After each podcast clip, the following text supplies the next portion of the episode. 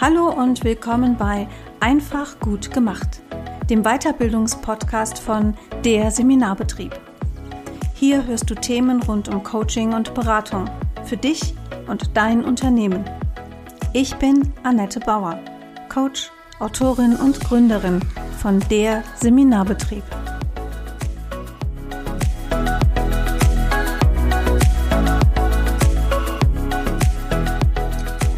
Ja, herzlich willkommen zur neuen Folge von Einfach gut gemacht bei der Seminarbetrieb und ich freue mich sehr, dass ich heute zu Gast habe Christine Kemkes aus Oberhausen. Herzlich willkommen, Christine. Ja, hallo, liebe Annette, danke für die Einladung. Sehr gerne. Christine ist Trauerbegleiterin. Christine macht den Podcast Liebevoll Trauern Christine hat auf ihrem YouTube-Kanal ganz wunderbare Videos unter dem Schlagwort Dienstags um acht. Auf ihrer Über mich-Seite, auf der Website steht von der Bankerin zur Bestatterin. Und da würde ich ja wirklich gerne einhaken, liebe Christine.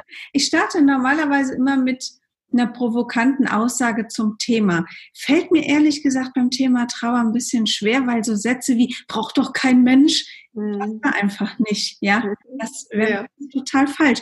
Aber ganz ehrlich, Sag mal, wie kommt man denn von der Bankerin zur Bestatterin? Erzähl doch mal ein bisschen.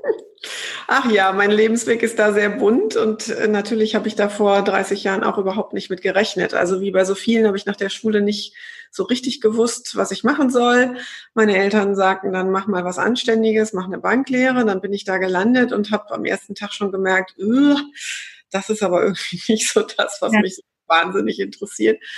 Aber wie es halt so ist, ne, wir haben gelernt, das durchzuziehen, was man mal einmal angefangen hat. Also habe ich diese Banklehre gemacht und habe tatsächlich am Ende ähm, gemerkt, es gibt da auch Jobs, die mir Spaß machen, die nämlich ähm, außerhalb des Vertriebs liegen in der Personalabteilung. Und so mhm. war ich viele Jahre Ausbilderin, hauptamtliche Ausbilderin, habe später die Ausbildungsabteilung am Niederrhein geleitet und bin dann in die Personalentwicklung und habe gemerkt, immer da, wo ich Menschen weiterentwickeln konnte, wo ich so nah an ihren Wünschen und ähm, nah an, wo sie nah an sich selbst sein konnten, da hat mir das total viel Spaß gemacht.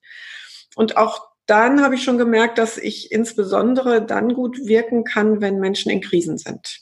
Also wenn sie merken, das ist nicht ihr Job oder das ist nicht ihre Ausbildung, was sollen wir denn jetzt tun? Ne?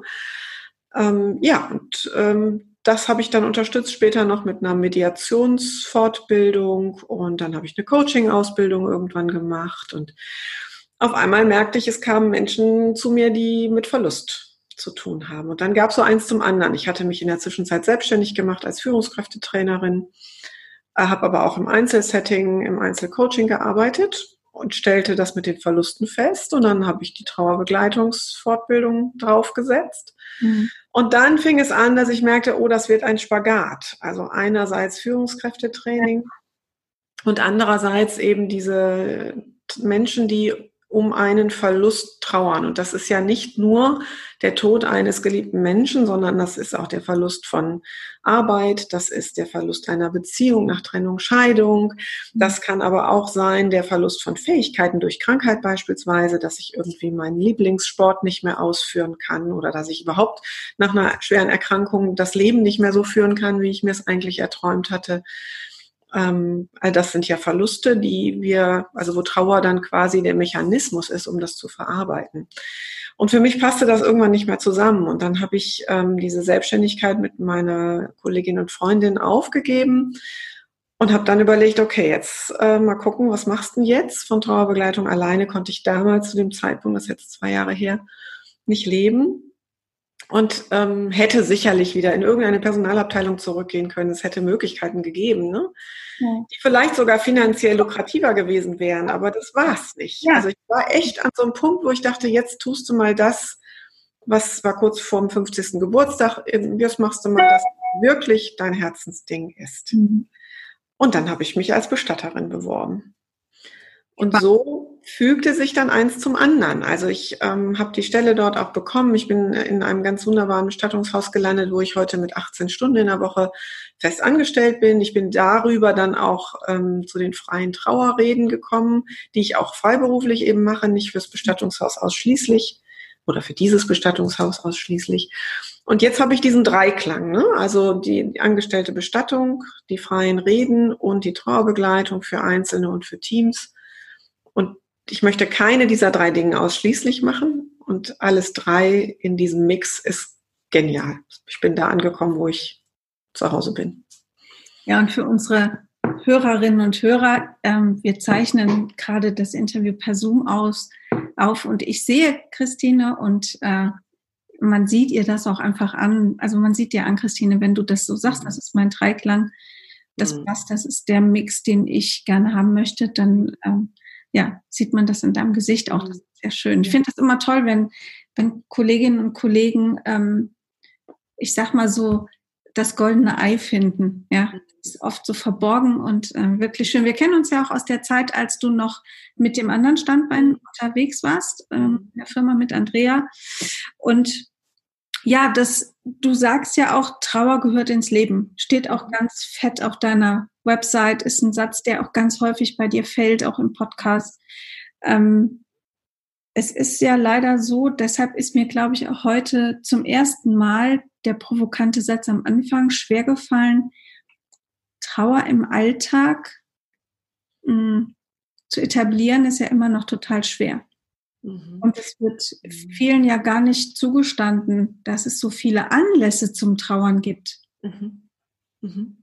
Du, wenn ich vor 15 Jahren, als meine erste Ehe zerbrach, ähm, klar gehabt hätte, dass das ein Trauerprozess ist, der da ein, damit einhergeht, wäre ich wahrscheinlich auch ein bisschen leichter durchgekommen. Ne? Aber gerade beim Thema Trennung, Scheidung haben wir eben auch so Rituale, die wir in der Bestattung haben, die haben wir da ja nicht. Ne? Also ja tatsächlich jemanden zu beerdigen. Und das ist ja, das ist ja nicht nur eine, ein Ritus, das macht man so, jemand wird beerdigt, sondern das hat ja einen sehr wichtigen, guten Sinn, ne? zu erleben, dass da jemand beigesetzt wird, dass der Sarg in die Erde geht, dass die Urne in die Erde geht oder die Asche verstreut wird oder so. Das ist ja auch ein heilsames Ritual.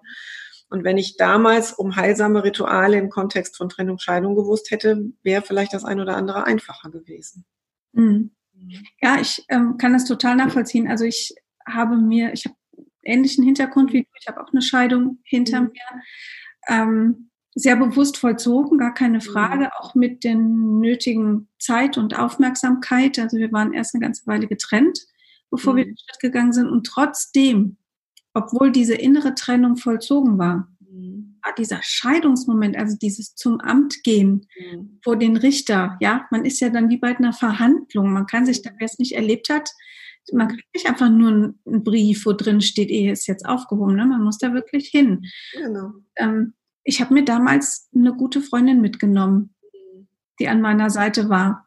So mhm, wie genau. ich bei einer Beerdigung auch immer gucken würde und es auch tue, wer ist in meiner Umgebung. Ja? Also egal, ob das jetzt jemand ganz nahes ist, der verstorben ist oder auch irgendwie nur im weiteren Umfeld. Manchmal trifft es einen ja dann nochmal härter, weil wir haben ja verschiedene Trauerprozesse in uns. Ja. Und gerade die nicht durchlebten, die machen doch was mit uns, oder? Ja, ähm, also Trauer ist etwas, wenn wir es leben, ist es heilsam und gesund. Und wenn wir es unterdrücken, dann kann uns das krank machen. Also Trauer an sich ist keine Krankheit, ne? Ähm, aber wenn wir sie eben wegdrücken, wenn wir versuchen, da irgendwie drum herum zu kommen, dann kann es sein, dass sie durch die Hintertür meistens verkleidet in etwas anderem zurückkommt. Also als Rückenschmerz, den man sich sonst nicht erklären kann, als Migräne bis hin zu einer Depression, die daraus entstehen kann. Und deswegen ist jede geweinte Träne und jede, jedes sich dem Schmerz stellen, und ich sage immer gerne, dass wir durch den Schmerz durchtauchen, ist heilsam. Mhm. Ach, schönes Bild. Durch mhm. den Schmerz durchtauchen. Ja, sehr mhm. mhm. Ja. Gedanken ist jetzt leider wieder weg. Ich hatte gerade noch einen Gedanken, der äh, ein Beispiel, was ich ähm, erzählen kann, was so schön zeigt, dass eben der Tod zum Leben dazu gehört. Und auch, dass es wichtig ist, in solchen Lebenssituationen wichtige, gute Menschen an der Seite zu haben. Ich habe letztens eine Trauerrede für einen Verstorbenen gemacht, der war gar nicht so besonders alt geworden, also 65 und seine Witwe war eine ganze Ecke jünger. Und sie saß dann vorne in der Trauerhalle und hatte rechts und links ihren, ihre beiden Trauzeugen von der Hochzeit. Da hat sich zum einen so schön der, der Kreis geschlossen, genau. dass sie genauso gesessen hat wie eben damals bei der Heirat 2001. Und ähm, sie hatte ganz wichtige Menschen an ihrer Seite, die ihr geholfen haben an diesem Tag, die einfach ihr Halt gegeben haben im wahrsten Sinne des Wortes. Und das war für mich auch, als ich so vorne stand und sie dann da sitzen sah, ähm, dachte ich, ach, das ist gut so. Da schließt sich der Kreis und das gehört halt beides ins Leben, ne? Ja, und es ist halt auch, ähm, das ist ja auch eine Wahrheit, die noch nicht so sehr breit in unserer Gesellschaft angekommen ist. Trauer ist ja nicht mit dem Moment zum Beispiel der Beisetzung zu Ende. Oder mhm. wenn wir beim Thema Scheidung bleiben, mit dem Rausgehen aus dem Amtsgericht und du mhm. hast die Scheidungsurkunde demnächst in der Post, ja. Es ist ja ein längerer Prozess. Ich hab, äh, kann da auch ein Beispiel erzählen. Ich war ja sehr lange in der Seelsorge tätig mhm. und hatte dann mal eine Frau im, im seelsorglichen Gespräch sitzen, die sagte, also mein Vater ist jetzt drei Monate tot und alle sagen, du musst doch jetzt langsam da mal rauskommen. Ist doch schon so lange her. Und weißt du, was ich dann meinen Klienten sage? Die erleben das ja fast alle, ne? Ja. Dann sage ich immer, die Antwort auf so einen Satz müsste lauten, ja, aber er oder sie ist auch immer noch tot. Genau. Genau, das habe ich auch. Ich habe halt damals gesagt, es dauert so lange, wie es dauert. Und es, ne, jeder hat ja seine eigene Trauer und hat die eigenen Phasen, die dazugehören. Und ja, das spielt halt wirklich, ähm, das spielt Zeit eine große Rolle. Und Zeit geben wir uns ja in vielen Dingen nicht. Mhm. Also ja, genau. Und das Umfeld ähm, hat ja auch jeweils eine eigene Erfahrung mit dem Thema Sterben und Tod und wird durch diesen Todesfall im Umfeld oder die Trauer der Freundin oder des Freundes damit ja auch nochmal konfrontiert und auch mit der eigenen Endlichkeit konfrontiert. Ja. Und das wollen wir oft nicht. Und es ist ja leichter, eine Freundin oder einen Freund zu haben, mit dem man ähm, ein Bier trinken geht und man kann gemeinsam ganz viel lachen und ausgelassen sein und das Leben ist leicht.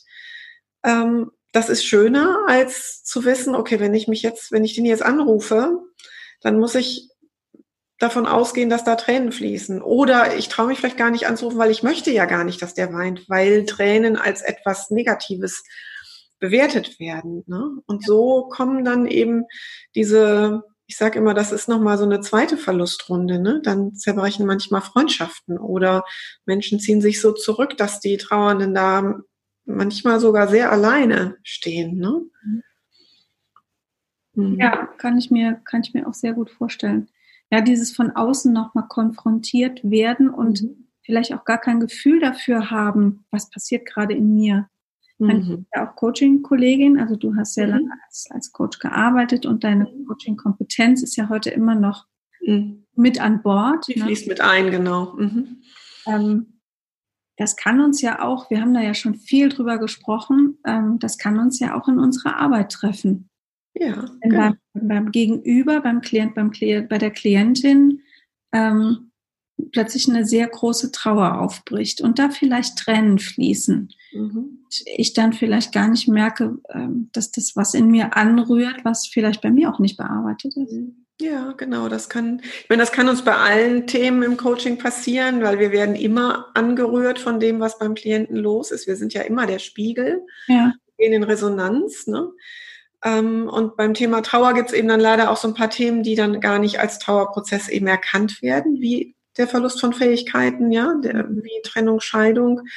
Ähm, und da würde ich mir eben auch wünschen, dass tatsächlich so eine Grundkompetenz an, an Trauerbegleitung bei Coaches aufgebaut wird. Dafür haben wir ja auch was Passendes geschaffen, sprechen wir bestimmt noch drüber. Da ne? sprechen wir noch drüber, genau. Können wir gerne schon mal, schon mal ja. verraten. Also Christine macht einen ganz großartiges Seminar zum Thema ähm, Trauer im Coaching, Trauer-Verlust im Coaching-Kontext. Mhm. Ähm, das findet im September nochmal statt. Da sagen wir am Ende nochmal ein paar genauere Daten zu. Ja, also ich finde gerade so, was du sagtest, ähm, wir identifizieren oft nicht die richtige Emotion, wenn es um diese mhm. Themen gibt, die wir nicht zwingend mit Trauer in Verbindung bringen. Ich glaube, es ist eine höhere Sensibilität mittlerweile da. Ja. Mhm. Also der Trauerbegriff ist ja ähnlich wie der Traumabegriff. Mhm. Ähm, so ein bisschen nicht umstritten, aber wird in der Psychologie und im Coaching anders auch benutzt mhm. und eingeordnet. Also wenn, mhm. wenn ich im Coaching-Kontext von einer traumatischen Erfahrung spreche, dann schüttelt mancher, mancher Psychotherapeuten, Kollege oder Kollegin den Kopf und sagt, nee, nee, nee, nee, nee, Moment, mhm. ich was ganz anderes, ja. Mhm. Ähm, bei der Trauer, ja, ich finde, das gehört so ein bisschen dazu, weil ich glaube, dass eine Verlusterfahrung auch wirklich eine traumatische Spur hinterlassen kann bei uns. Wie siehst du das? hinterlassen kann. Ja, das kommt ja sehr drauf an. Also es gibt ja vielfältige Wege, wenn wir jetzt gerade auch nochmal beim Tod eines geliebten Menschen bleiben, wie derjenige verstorben ist. Mhm. Und natürlich gibt es da ganz traumatische Erfahrungen. Ja, also wenn ähm, der Ehemann abends nicht nach Hause kommt, weil er auf dem Arbeitsweg einen tödlichen Autounfall hatte, dann ist dieses Bild der Partnerin, da steht auch immer die Polizei auf der Matte, ähm, natürlich eine, aus meiner Wahrnehmung, ich bin jetzt auch keine Therapeutin, ne, aber ist das eine traumatische Erfahrung und vor allen Dingen die Bilder im Kopf, was hat mein Mann da als letztes erlebt? Ja. Ne, wie ist das, wie konnte das passieren und was, was hat er zuletzt noch spüren müssen und so weiter. Das ist, ähm, also da kann tatsächlich auch diese posttraumatische Belastungsstörung natürlich daraus erwachsen, mhm. ja. Oder Suizid, Tod durch Suizid, ne, wenn du deinen Angehörigen ähm, vorfindest, ist ähm, auch natürlich eine traumatische Erfahrung, genau. Ja. Ja, Tod durch Suizid ist natürlich, das ist ja noch mal ein größerer Tabubereich, ne? Hm. Ja, also das ist so eine Todesart, die auch, also die ist tabu einerseits und andererseits macht sie die Menschen unglaublich neugierig. Ob das was mit so einer Sensationslüsternheit zu tun hat, ich weiß das nicht. Aber es ist einerseits so, dass das Umfeld viel erfahren möchte, was ist da passiert, wie auch zu fragen, wie konnte das passieren, bis hin zu, dass ähm, ich habe das hier mal im Kindergartenumfeld erlebt, da hatte sich eben der Vater eines Kindes ähm, suizidiert, dass dann so Gerüchte aufkamen, was ist denn in der Familie schiefgelaufen, hat das mhm. keiner gemerkt. Ne? Also da wird ja sofort ganz viel irgendwie so im Hintergrund ähm, werden Geschichten erzählt. Mhm. Das ist das eine. Also die Menschen wollen irgendwie doch was erfahren und wollen damit zu tun haben. Aber mit den direkten Angehörigen, in dem Fall mit der Mutter, mhm. wollen sie irgendwie möglichst nichts zu tun haben, weil sie nicht wissen, wie sie damit umgehen wollen und wechseln dann tatsächlich auch die Straßenseite, gehen sich aus dem Weg. Ne? Mhm das ist, also Suizid ist nochmal wirklich eine ganz ähm, eigene Sache. Und ich habe dazu, wir haben ja in, in, es gibt ja in Deutschland die Chris Paul, das ist eine sehr bekannte Trauerbegleiterin, die, ich glaube, sie bezeichnet sich selber auch gerne als die Grand Dame der Trauerbegleitung. Und die hat ein tolles Buch zum Thema Suizid geschrieben. Und das beginnt mit dem Satz, Trauer ist eine Tode, ähm, Suizid ist eine Todesform. Und das finde ich großartig, weil es dieses Thema Suizid von dem Thron hebt auf dem es manchmal ist. Es ist eine Möglichkeit zu sterben. Ja, ja, das ist natürlich ähm, für uns schwer zu akzeptieren. Mhm. Und wir sind ja auch, also unser, unser Kulturkreis ist ja christlich geprägt. Und äh, da ist über Jahrhunderte mitgegeben worden, dass ähm, der Suizid sündhaft ist. Und ich glaube, das haben wir auch, wenn viele Menschen heute in, ja, wir sind ja in der kirchenfernen Zeit, mhm. ähm, diese Bilder nicht mehr bewusst mit den Institutionen Kirche äh, mhm. verbinden, das ist einfach belegt. Also Suizid ist negativ belegt. Und das ist auch nicht mehr, kann man auch reden, was man will, selbst wenn das in Verbindung mit einer schweren psychischen Erkrankung passiert, was ja, na, das ist ja nicht selten. Häufig der Fall ist, ja. Mhm. Es hat immer diesen, diesen Touch von, da ist was irgendwie, irgendwie ist das, nee, ne, hm, ja. Wir ja. auch gerade beide bei dem Gedanken daran das Gesicht. Mhm. Also unsere Mimik ne, spricht so ein bisschen aus, was ist ja auch in uns verwurzelt. Wir sind beide sehr reflektierte Menschen auf das Thema hin. Aber es, äh, auch in uns ist ja eine Verwurzelung da mit dem Thema. Mhm. Und ich habe gelernt über die Jahre, es tatsächlich als eine Entscheidung anzusehen, die da jemand getroffen hat und die es gilt zu respektieren. Mhm. also da hat mir das Buch von der Jojo Moyes mal sehr äh, die Augen geöffnet, ein ganzes halbes Jahr. Ich weiß nicht, ob du das kennst. Das ist auch verfilmt worden. Der Film war aber lange nicht so gut wie das Buch. Und da geht es eben um diesen Menschen, der halsabwärts komplett gelähmt ist und der sich dafür entscheidet, eben in der Schweiz einen, also einen begleiteten Suizid zu machen. Und bekommt aber dann auf Bitten einer Frau Aufschub oder nee, anders. Ich glaube, er macht einen Deal mit seinen Eltern, dass er noch ein halbes Jahr versucht durchzuhalten. Und dann entwickelt sich eine Liebesgeschichte. Es ist ein Buch, wo man wirklich weinen und lachen kann, ähm, beides zugleich. Und es hat mir die Augen geöffnet, dass wir wirklich zu respektieren haben, wie jemand gehen möchte. Und mhm. wenn derjenige das Gefühl hat, das Leben ist für mich nicht mehr lebenswert, dann so schwer das ist, dann dann ist das sein Empfinden und wie, also es gibt ja diesen indianischen Spruch, urteile nicht über jemanden, in dessen Mokassins du nicht wenigstens 30 Tage gelaufen bist. So, ich bin in den Mokassins des anderen nicht gelaufen. Ich weiß nicht, wie sich das anfühlt, wenn mhm. mein Leben nur noch dunkel ist oder wenn ich eine schwere Erkrankung habe, die mir das Leben nicht mehr lebenswert erscheinen lässt.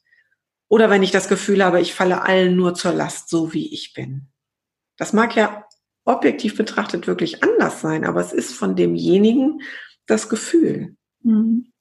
Ja, das hat natürlich, da schwingt das Thema Akzeptanz dann mit rein und es schwingt ein Thema mit rein, das mir persönlich immer wichtig ist, dass wir immer versuchen, eine wertneutrale Haltung einzunehmen gegenüber, also als Coach auch gegenüber den Dingen, die ich höre.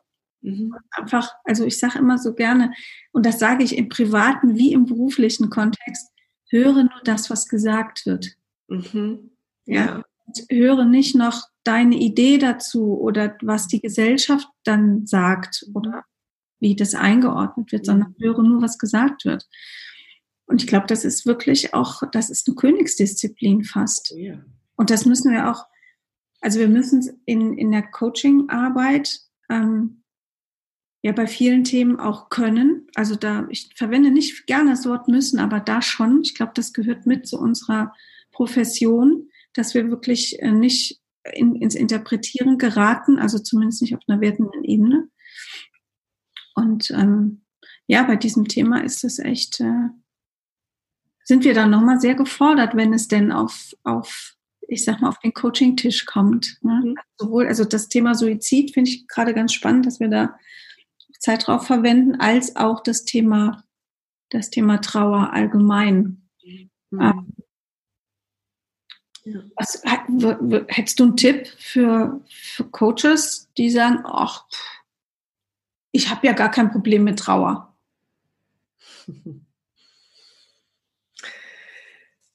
Ich, ich bin überhaupt kein Freund von Tipps. Ich finde, dass Tipps oft am, an dem individuellen Aspekt vorbeigehen, weil jede Situation anders ist.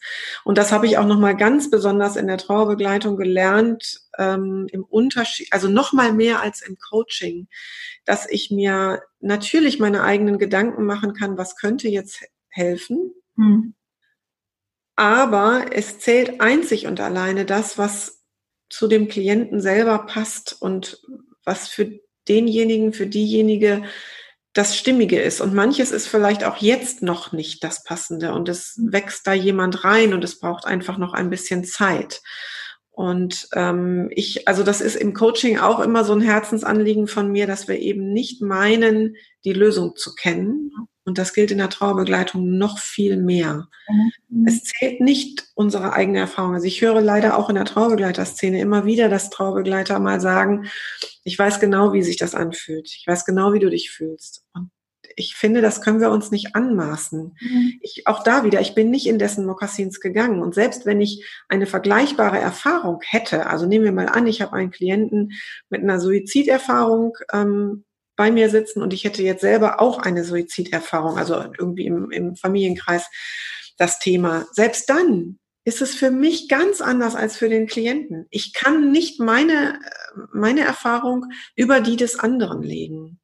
Und so wie wir in der Coaching-Szene ja ganz oft Menschen haben, die aus ihrem eigenen Thema dann die Positionierung und das Coaching entwickeln. Wollte ich gerade sagen. Ja. mhm.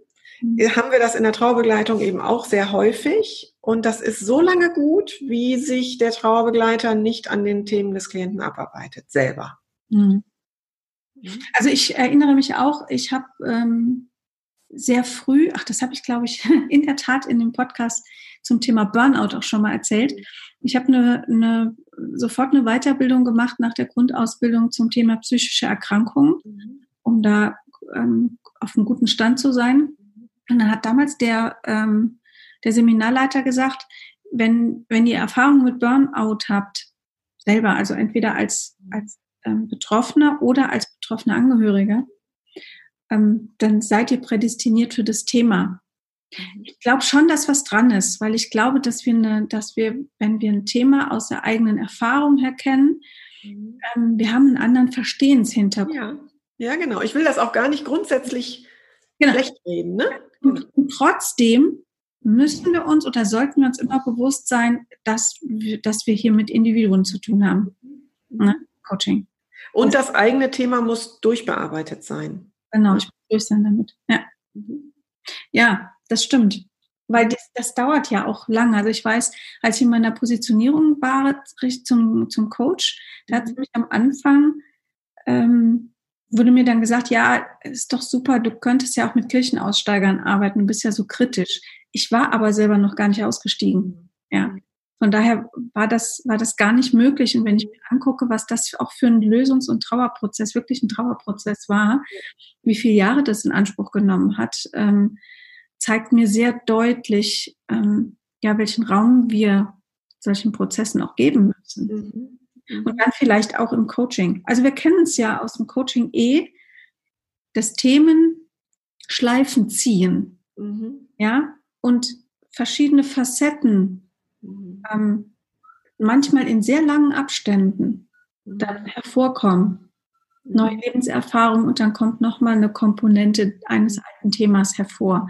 Und ich glaube, das ist beim Thema Trauer auch, auch sehr ausgeprägt. Das ist zumindest meine Vorstellung und das ist meine individuelle Erfahrung mit eigener Trauer. Ja, ja, und Trauer braucht wirklich ihren eigenen Raum. Also das wäre vielleicht noch so eine Art von Tipp für Coaches, denen das Thema begegnet in ihrer Arbeit. Ähm, Trauer braucht wirklich nochmal deutlich mehr Raum als andere Themen. Wir sind ja als Coach, gucken wir ja relativ schnell hin, ist da jetzt jemand in so einer Problemtrance, zieht er sich immer mhm. weiter runter und wir wollen ganz schnell in so eine Lösungsorientierung gehen.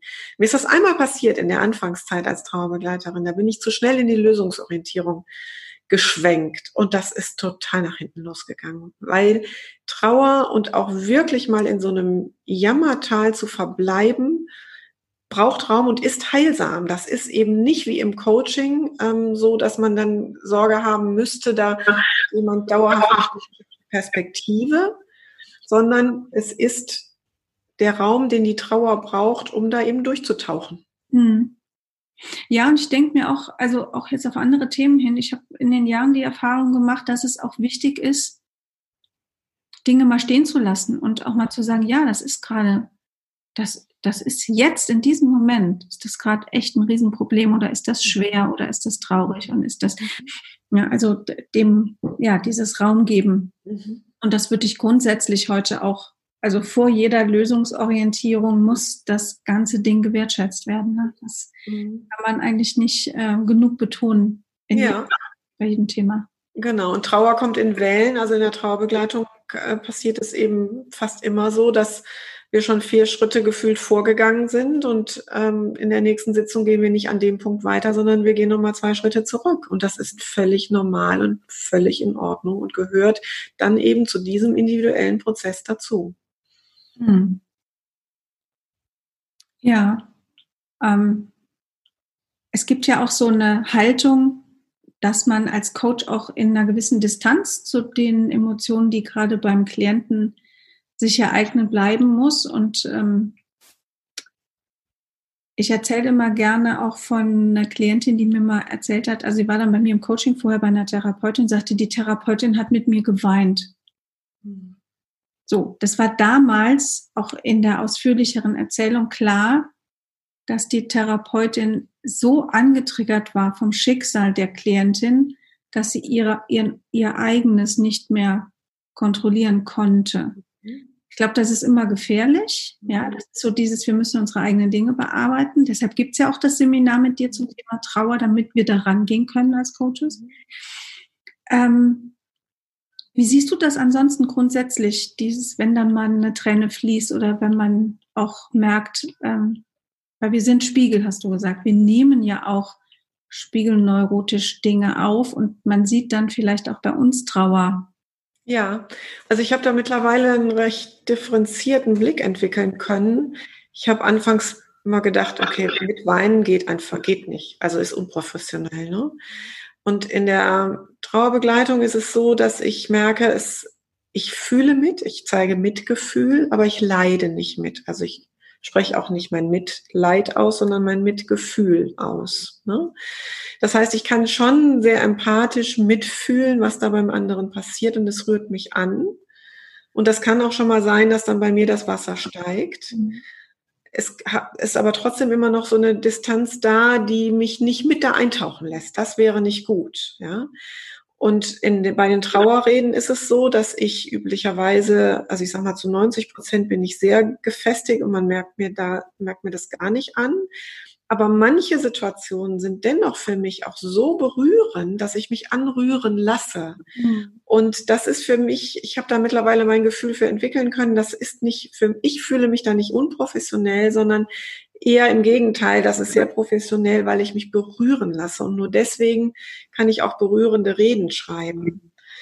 Und dann habe ich ja noch ein, ein drittes Thema, was jetzt gerade so relativ neu dazugekommen ist, was in, im Wesentlichen in die Trauerbegleitung einfließt. Das ist das Thema Familienbiografie, familienbiografisches Arbeiten. Und da ist es so, dass ich immer dann, wenn ich berührt bin und wenn ich wirklich auch darüber weine, dann merke ich, wir sind gerade an einem ganz wichtigen Punkt in diesem Familiensystem angekommen. Und das ist gut. Das ist für mich ein absoluter Kompass, den ich dadurch habe. Spannend. Mhm. Ja, ich habe eben auch, als du erzähltest, auch die Unterscheidung mit Leid und Mitgefühl. Mhm. Kennen wir ja auch schon aus der großen Diskussion um das Selbstmitgefühl. Ja. Mhm. Ähm, habe ich gedacht, es ist auch einfach wichtig, Dinge ins Wort zu bringen. Mhm. Also ich habe mir angewöhnt, einfach auch zu sagen, das rührt mich gerade sehr. Oder ich merke, ich spüre selber gerade diese oder jene Emotion kommt mhm. bei mir an. Mhm. Und ich glaube, dass das also ich bin da jetzt einfach mal fest von überzeugt, dass das auch eine Wertschätzung ist, wenn man das ins Wort bringt. Mhm. Ja, und ich habe auch für mich gemerkt, wenn, wenn ich mich so berühren lasse, dann sind das die intensivsten und auch die besten Trauerbegleitungsstunden. Weil dann wirklich Resonanz passiert und die Resonanz geht ja auch wieder zum anderen und trägt mit zum Heilungsprozess bei. Ich glaube, es ist im Coaching eins zu eins genauso.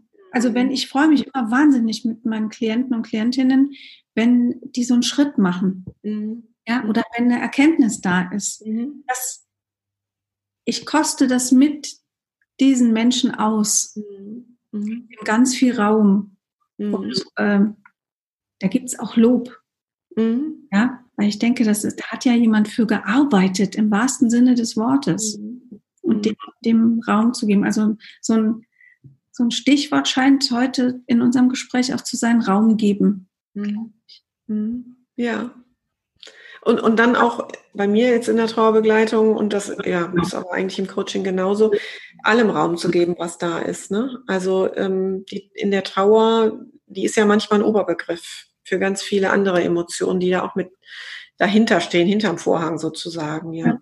Und wenn sich Wut zeigt, weil da jemand durch seinen Suizid die Familie zurückgelassen hat, die jetzt irgendwie klarkommen muss, oder wenn sich Scham zeigt, weil jemand das Gefühl hat, ich habe da irgendwie zu wenig gemacht, oder wenn sich Schuldgefühle zeigen, die sich fast immer bei Trauernden zeigen, ich habe zu wenig gemacht, ich war nicht da, mhm. er ist alleine gestorben, ich konnte nicht an seinem Bett sitzen. Ne? Übrigens ein ganz großes Thema auch jetzt in dieser Corona-Phase, ne? obwohl die Menschen ja. Können, haben sie dennoch ein Schuldgefühl. Ich konnte nicht bei meinem Angehörigen sein in seiner Todesstunde. Ne?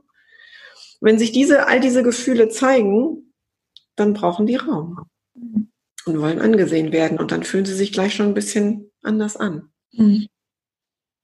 Das stimmt. Ich habe mir auch dieses äh, Trauer in Zeiten von Corona in der Tat als Stichwort für heute aufgeschrieben. Ähm, glaubst du, dass dann noch viel auf uns zukommt? Ja. An unverarbeiteten Dingen? Oh, ja. ein sehr klares Ja. Ja, ganz deutlich, weil ich das ja in meinen verschiedenen Rollen erlebe. Also in der Bestattung sitzen eben ganz häufig Menschen bei mir am Tisch, die die letzten zwei, drei, vier, sechs Wochen, drei Monate ihren Angehörigen so gut wie gar nicht gesehen haben. Ähm, die Krankenhäuser gehen sehr unterschiedlich damit um. Ich habe ähm, auch sehr schöne Geschichten erlebt, wo die Ehefrau die letzten vier Tage und Nächte noch ein Bett ins Zimmer gestellt bekommen hat und dabei sein durfte bis zum Schluss, egal wie die Corona-Regeln gerade sind. Aber ich höre eben ganz viel eher und, und sehr also das ist wirklich die Mehrzahl derer, die sich nicht gut verabschieden konnten, die nicht im Sterbeprozess dabei sein konnten.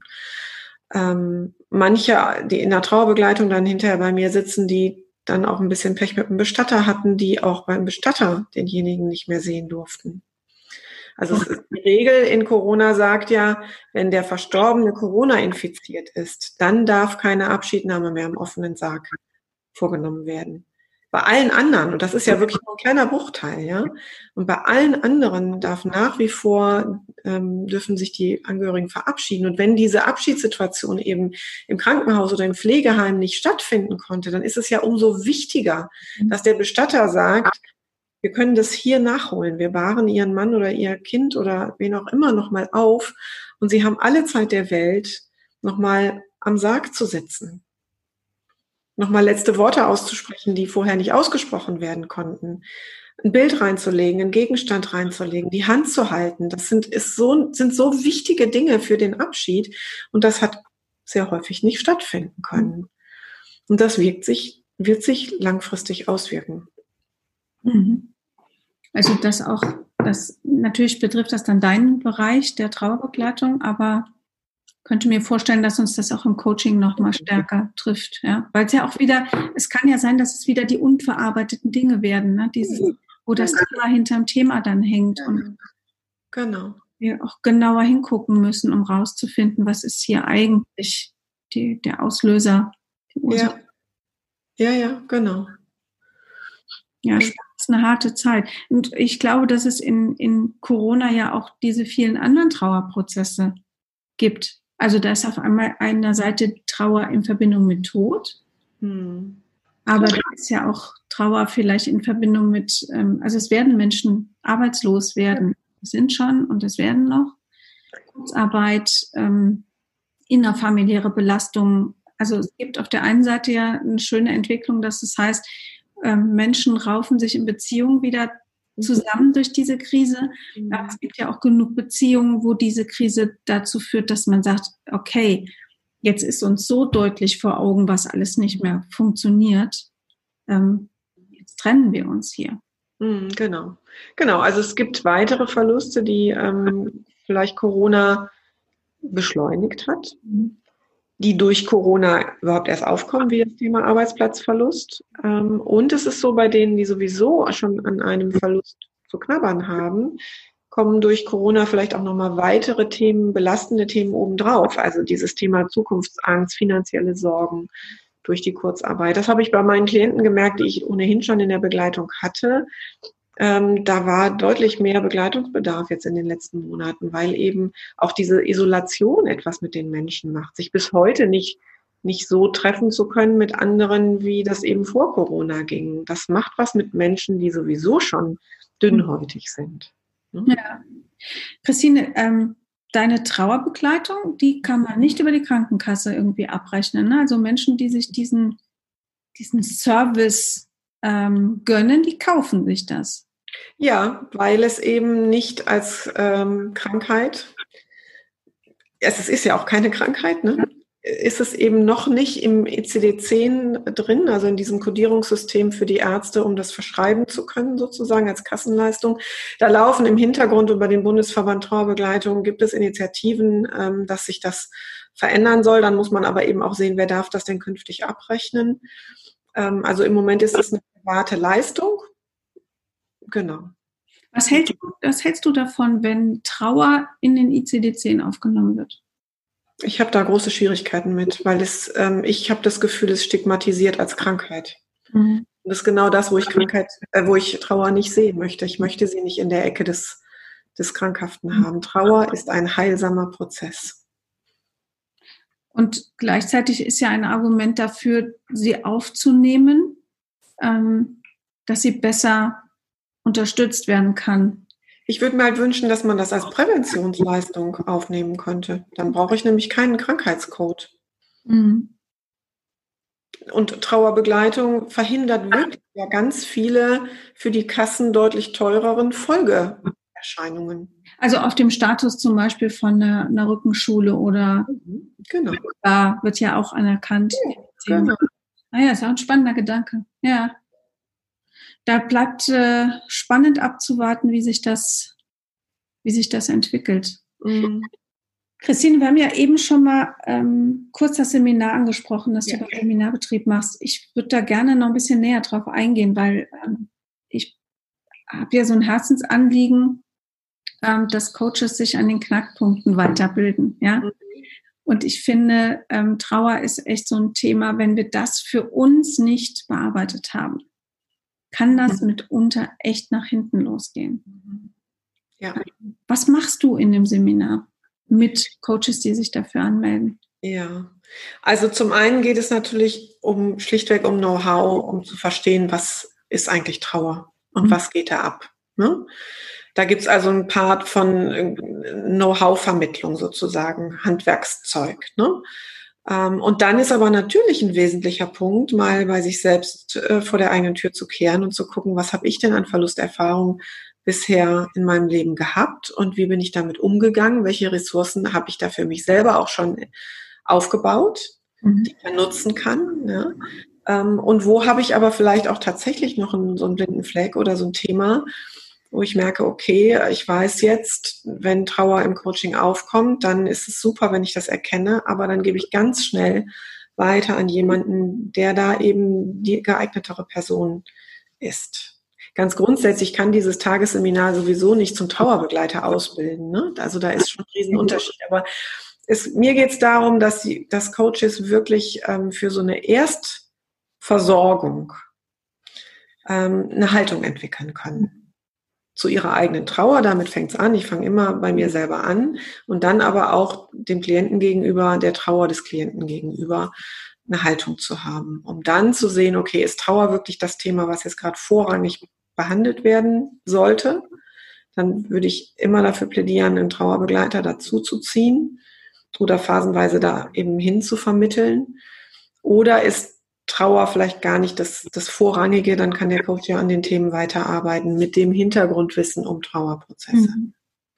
Also ich bin ja Emotionscoach, mhm. ähm, habe da schon auch so eine Haltung zu, dass wir im Coaching mit den richtigen Tools, ja, also immer gesetzt den Fall, ich kann nicht mit jeder Methode alles äh, gleich bearbeiten. Aber mit emotionsbezogenen Coaching-Methoden, also jetzt im, speziell mit M-Trace, mhm. ähm, finde ich, kann man Trauer dann in so einem Coaching-Prozess auch auf einen verkraftbaren Level bringen.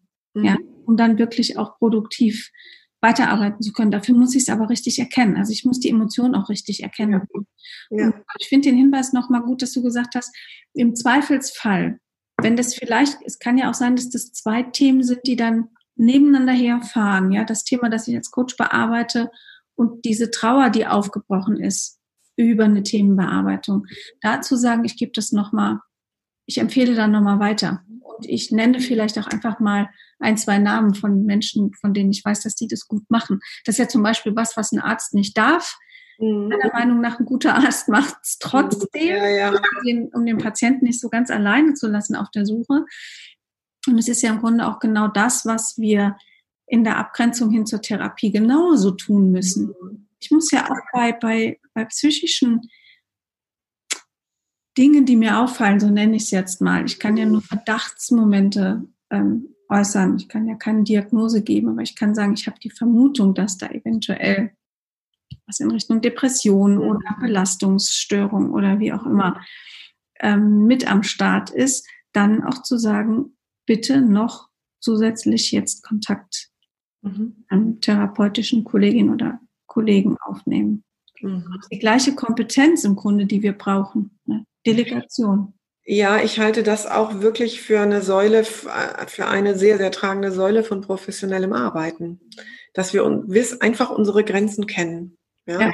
Dann, wenn ich eine, eine Klientin in der Traubegleitung habe, die eine ähm, eine traumatische Erfahrung in dem Zusammenhang gemacht hat und die eine PTBS, also eine posttraumatische Belastungsstörung entwickelt hat, da, da kann ich jahrelang Trauerbegleitung machen, aber ich werde den Kern, den werde ich nicht bearbeiten können. Ich bin keine Therapeutin. Also da muss ich den Therapeuten ins Spiel bringen. Ich kann Vorschläge machen, ähm, sich vielleicht jemanden zu suchen, der speziell in EMDR ausgebildet ist. Ja, ähm, ich bin auch dabei, mir hier äh, gemeinsam Kollegen in, in, hier rund um Oberhausen ein Netzwerk aufzubauen, dass wir einfach aus verschiedenen Professionen dann ähm, schöpfen können, um Menschen gut zu versorgen. Aber ich kann mir doch nicht anmaßen, alles selber umzudoktoren. Mhm. Und das erwarte ich eben im, im, von einem Coach auch, dass er seine Grenzen kennt. Also mache ich selber im Coaching ja auch nicht anders. Wenn da Themen hochkommen, die nicht meine sind oder die mich triggern, dann gebe ich es weiter. Ja ja, das ähm, erhoffe ich mir immer. Und ich kenne mittlerweile wirklich auch viele Kolleginnen und Kollegen, die das klar haben für sich. Mhm. Und ähm, werde dennoch nicht müde, es auch immer wieder zu betonen, mhm. wie wichtig das ist. Ne? Also was, wie definieren wir unsere Professionalität und was gehört damit dazu? Mhm. Ja, das äh, Seminar mit der Christine findet, habe ich vorhin schon mal gesagt, am 18. September in Köln statt. Und wir haben uns auch entschieden, das als Präsenzseminar wieder stattfinden zu lassen. Haben wir, das haben wir gemeinsam besprochen, weil das so ein, ja, weil es einfach so ein persönliches Thema ist und weil es halt auch ins eigene Arbeiten am Thema gehen soll. Ja. Ähm, ja. Von daher am 18. September 10 bis 17 Uhr den Anmeldelink zum Seminar packen wir in die Show Notes und es gibt in der Tat sogar noch einen Frühbucherpreis, weil es das erste Präsenzseminar in der Form sein wird, mhm. bis zum 31. August mit 150 mhm. Euro einen kompletten Tag mit einer so tollen mhm. Expertin, wie unsere Hörerinnen und Hörer jetzt hoffentlich mhm. auch rausgehört haben. Ja, und ich erinnere mich an den Seminartag, den ich schon mal gemacht habe bei dir mit Coaches, dass ähm, da wirklich so das, was mein Anliegen ist, nämlich so eine, so eine Leichtigkeit und eine Selbstverständlichkeit mit diesen sogenannten schweren Themen zu erlangen, dass das tatsächlich stattfinden konnte. Ja. Ich erinnere mich an die Feedbacks, die da eben wirklich in diese Richtung gingen, Mensch, man kann auch auf ganz andere Art und Weise offensichtlich über so ein Thema mhm. reden. Und Ganz das waren große Schritte auch für diejenigen persönlich. Ja. Ja, und wir haben ja auch da in dem Seminar, ich war ja dabei, die Erfahrung mhm. gemacht, dass, dass wirklich Menschen, die sagen, nein, das ist kein Thema für mich, da standen und irgendwann sagten, ähm, könnte ich jetzt mal so ein Kurzcoaching haben, weil da ist was. Mhm. Ja. Also diese Grunderfahrung einfach zu machen, ich kann noch so sehr denken, ich bin fein mit dem Thema. Mhm. Es schlummert vielleicht doch was. Und deshalb ist es so wichtig, mhm. dass wir uns als Coaches halt auch diesen Grund, diesen elementaren Themen des Menschseins ähm, immer mal wieder widmen. Und ich sage wirklich immer mal wieder. Mhm. Denn ob das jetzt, ob es um Trauer geht oder um oder um Gewalt oder um Geld, es sind ja, gibt ja so ein Themen Potpourri, der immer wieder vorkommt. Mhm. Das kann uns immer wieder einholen, weil wir ja auch Menschen in Entwicklung sind. Mhm. Ja, also ich als Coach, du als Trauerbegleiterin, als Bestatterin. Mhm. Unser Leben läuft parallel mit und dort ereignen sich Dinge. Und wir finden immer wieder Facetten und das finde ich auch so faszinierend am Leben. Also ich habe mir so oft schon meine die Verluste in meinem Leben angesehen und immer wieder entdecke ich neue Facetten und denke, Maus, das das ist, ist faszinierend und irgendwie auch cool, dass wir doch da nie auslernen. Hm, das stimmt. Ja.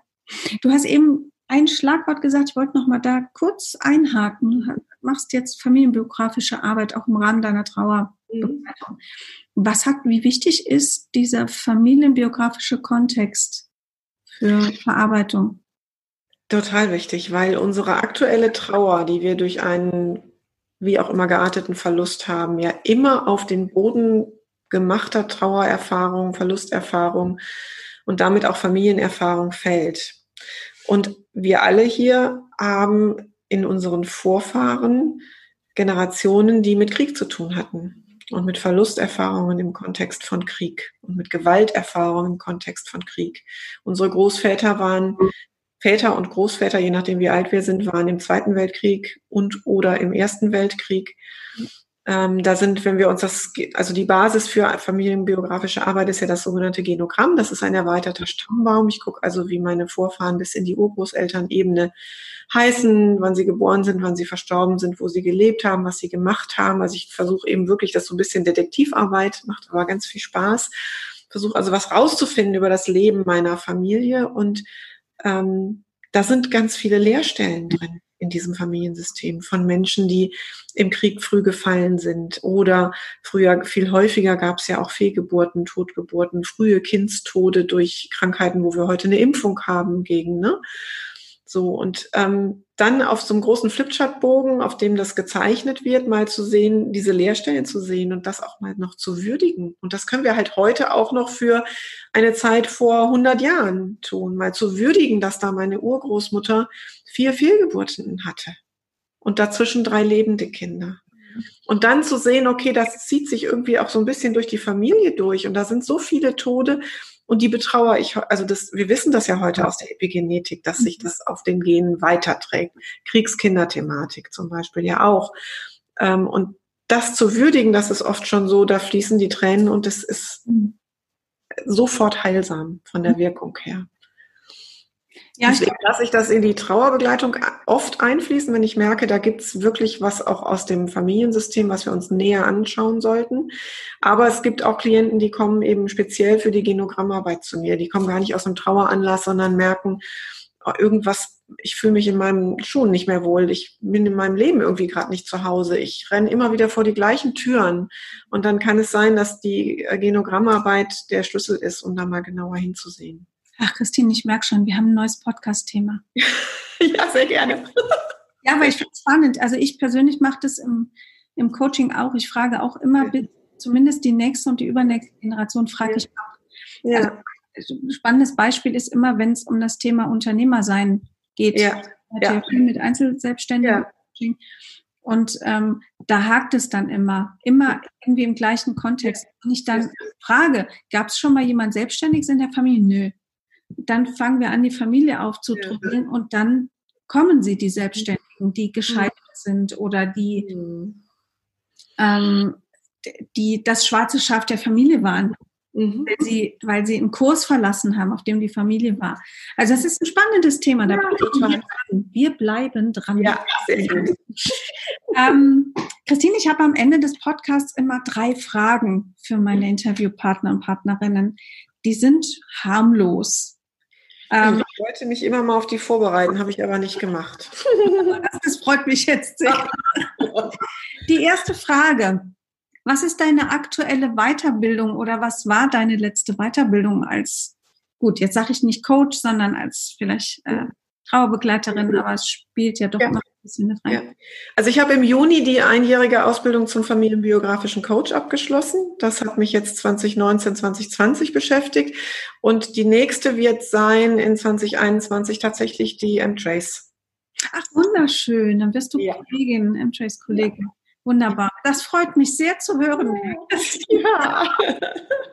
Ich hätte das so gerne auch in diesem Sommer jetzt aktuell startet, ein Kurs, in dem ich gern dabei gewesen wäre, aber ich, es ist eine Überforderung. Also im Herbst kommt ja auch mein Buch raus und ähm, ja, genau. da jetzt noch mit M-Trace zu starten, wäre der blanke Wahnsinn gewesen. Stimmt, also das müssen wir ja auch noch verraten. Ähm, Christine hat ein Buch zu dem Thema auch geschrieben, was mhm. wir natürlich sehr empfehlen können.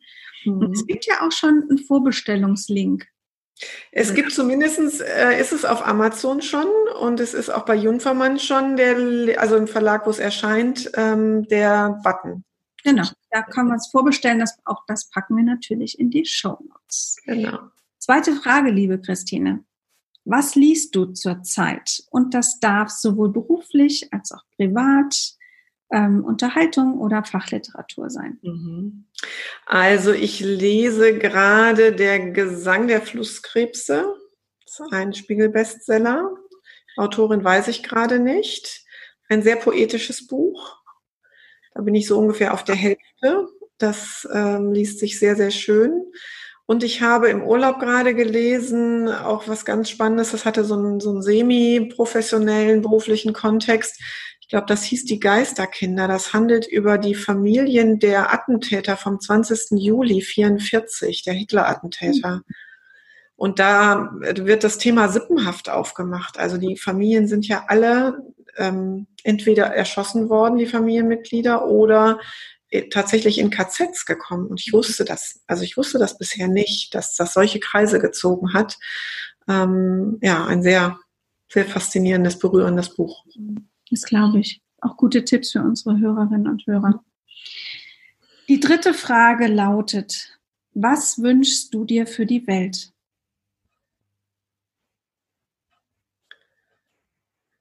dass Trauer zum Leben gehört wie die Liebe, die Lebensfreude und all das, was wir so gerne in unserem Leben haben.